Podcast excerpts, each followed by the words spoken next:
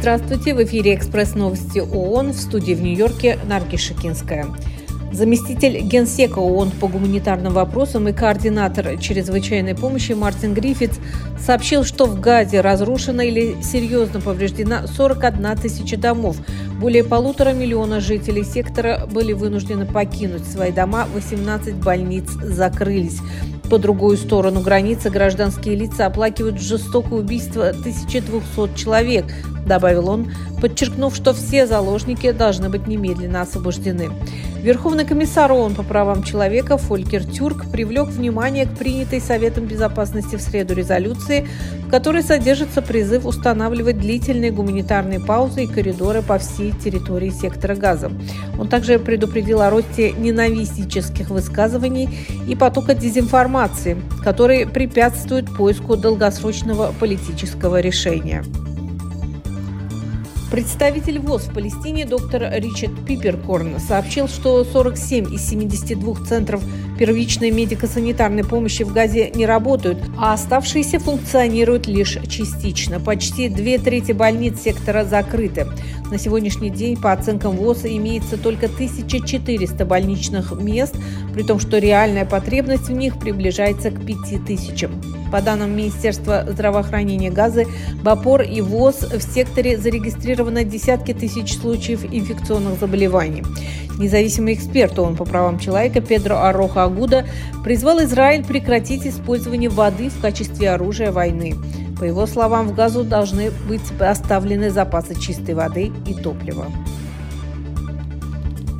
В рамках временных мер по иску Армении против Азербайджана Международный суд ООН постановил, что Азербайджан в соответствии со своими обязательствами по Конвенции о ликвидации расовой дискриминации обязан обеспечить лицам, покинувшим Нагорный Карабах после 19 сентября 2023 года, возможность вернуться.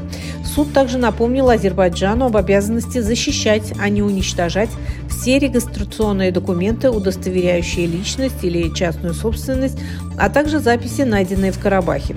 Суд может указывать временные меры защиты, если он считает, что права, составляющие предмет решения, которые он должен впоследствии вынести, находятся под непосредственной угрозой.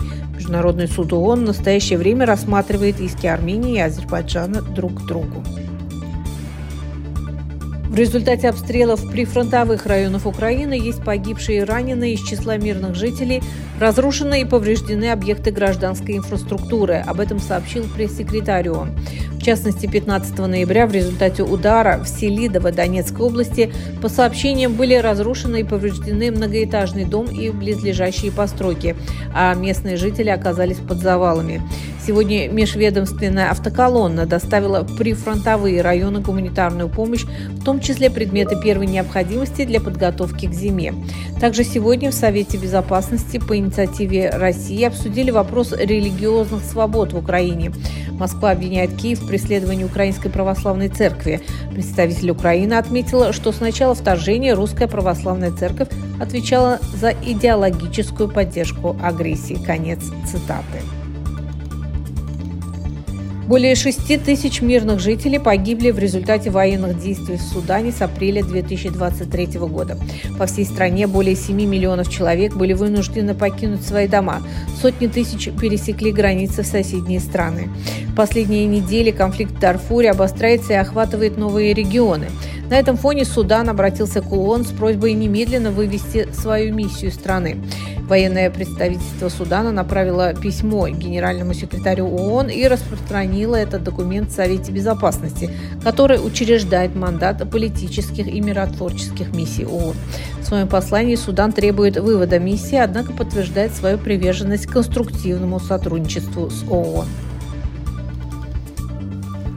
Конфликт между этническими вооруженными группировками и армией Мьянмы распространился на восточные и западные регионы страны, при этом городские районы все больше страдают от боев и бомбардировок.